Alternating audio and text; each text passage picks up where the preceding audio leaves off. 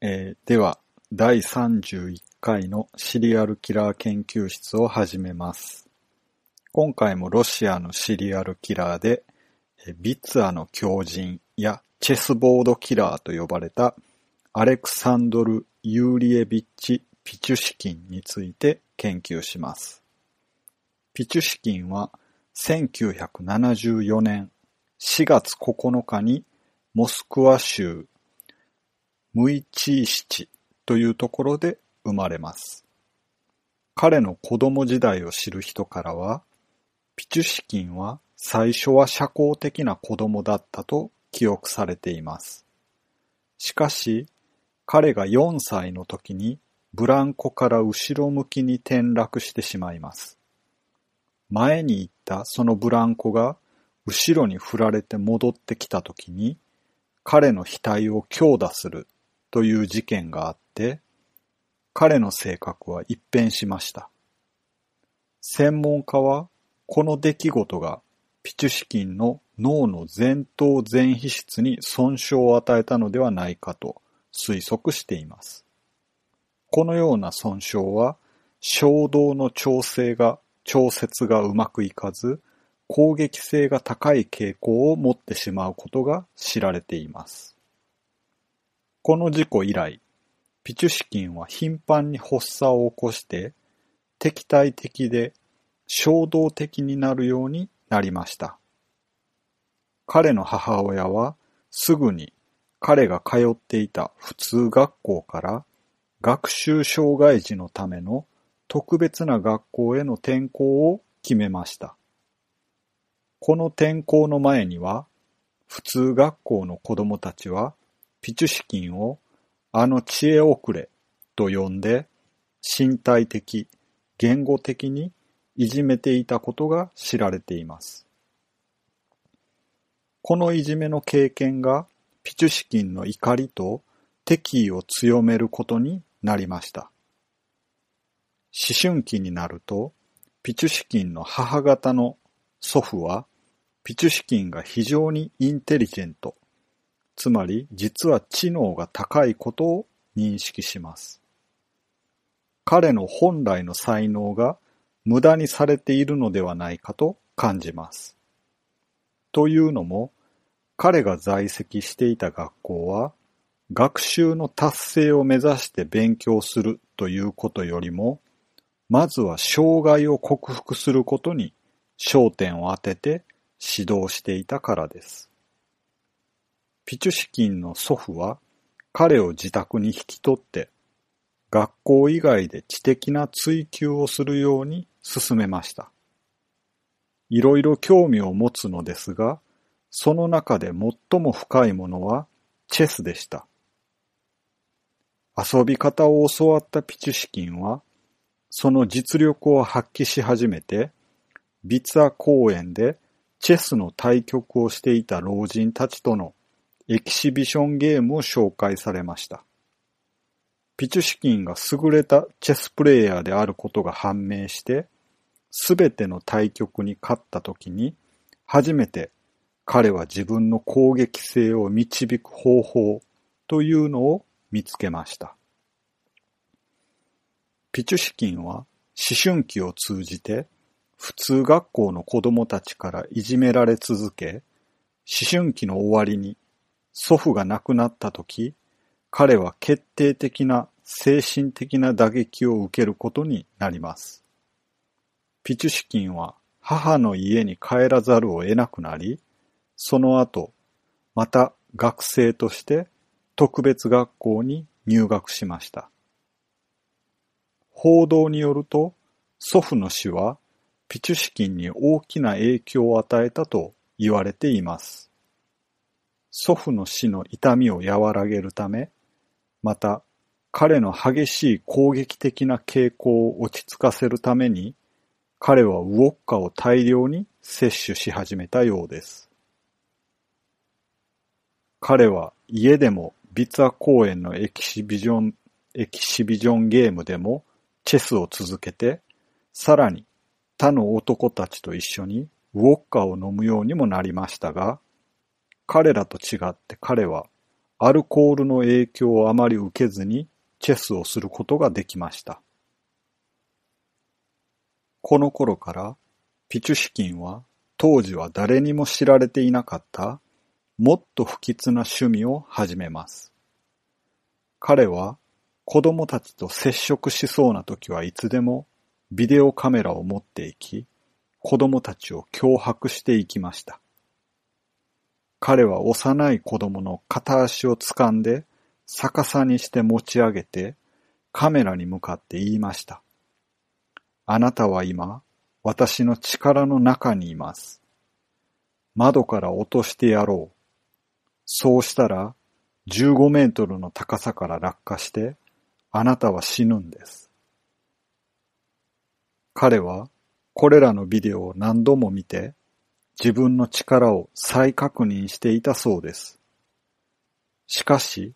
1992年、ピチュシキンが18歳の頃には、この行為では彼の衝動を満足させられないものとなっていました。その頃、彼はモスクワのハルスカヤ通り2番地に住んでいました。そこでは母、異母妹、その夫、息子と一緒でした。ビツェフスキー公園の北の端から徒歩6分の5階にある2ベッドルームのアパートだそうです。このタイプの2ベッドルームの家は、フルシチョフカと呼ばれるソ連初の大規模な公共住宅プロジェクトである典型的な家でした。最初の殺人は1992年7月27日、彼が18歳の時でした。被害者はミハイル・オディチェク。二人は同級生で、ピチュシキンはオディチュクを殺人の遠征に誘っていました。ピチュシキンはオディチュクに誰かを殺したいと公然と言っていたようです。オディチュクは半分冗談でおそらく何が起こるかわからないと思いながらもピチュシキンに付き合っていました。ピチュシキンはオディチュクが本気で殺人を犯す気がないことに気づいてしまい、彼は代わりにオディチュクを殺します。ロープで考察、絞め殺した後に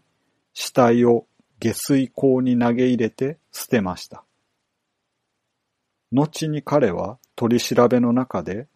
最初の殺人は初恋のようで忘れることができないものだと言っています。その殺人がこの同級生を殺した事件です。ここから2001年までは詳細が明らかではないのですが、殺人を続けたようです。ロシアのメディアでは、ピチュシキンが1992年に12年間で53人の子供と若い女性を殺害して有罪判決を受けたロストフの切り裂き魔と呼ばれる連続殺人鬼アンドレイ・チカチーロに影響を受けて彼との競争心が動機の根っこにあったのではないかと推測しています。ピチュシキンはチェス盤のマスの数に相当する64人を殺害することを目的としていて、殺すたびにチェス盤のマス目にコインを置いていったと述べていました。しかし、後に彼はこの発言を撤回して、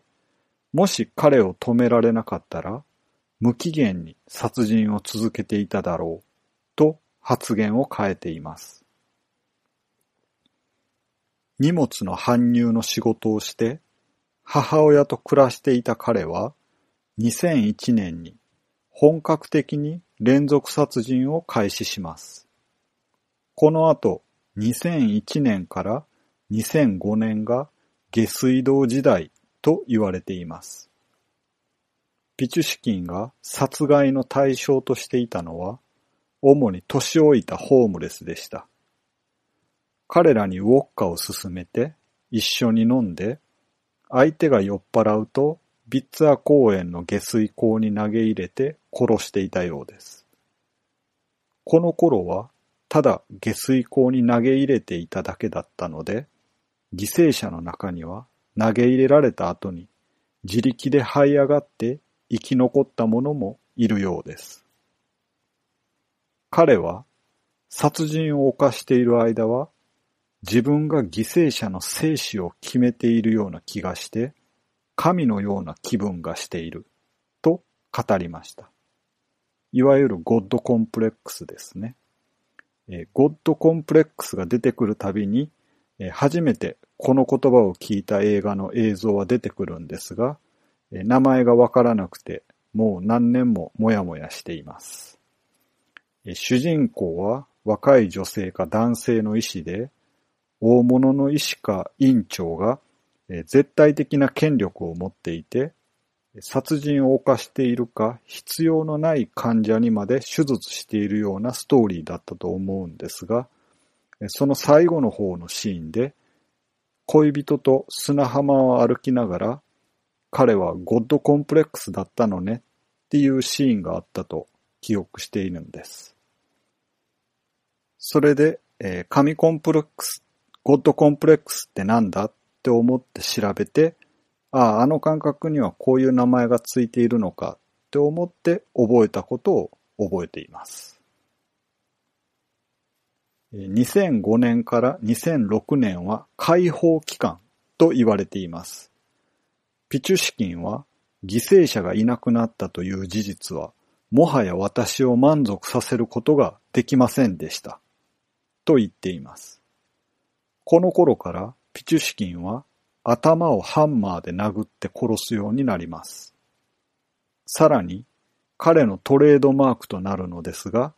より確実に殺すために、ウォッカのボトルを頭蓋骨の傷口に突き刺して押し込むようになります。殺人鬼を紹介する別のポッドキャストでは、ピチュシキンは殺した犠牲者の頭蓋骨をその犠牲者のアナルに入れていたというので盛り上がっていましたが、そういう資料はちょっと探したんですけども、見当たりませんでした。実際のところは、頭蓋骨にウォッカのボトルを押し込むというような方法だったようです。さらに、若い男性や子供、女性も標的にするようになりました。犠牲者のうちの10人は、彼が住んでいた同じ4棟のアパートに住んでいる人たちでした。ピチュシキンは逮捕後のテレビのインタビューで次のように語っています。なぜ殺したかってどう言ったらいいんだろう。私にとっては殺人のない人生は食事のない人生に等しいのです。殺しが必要なんです。彼らのためにもう一つの世界の扉を開く。全人間の父親のような気がしていました。新しい人生へと導いてあげたんです。2006年6月に36歳のマリナ・モスカリーヨバが殺害されたのが彼の最後の殺人でした。彼女の遺体がビッツァ公園で発見され、ピチュシキンのトレードマークである傷がついていたことから、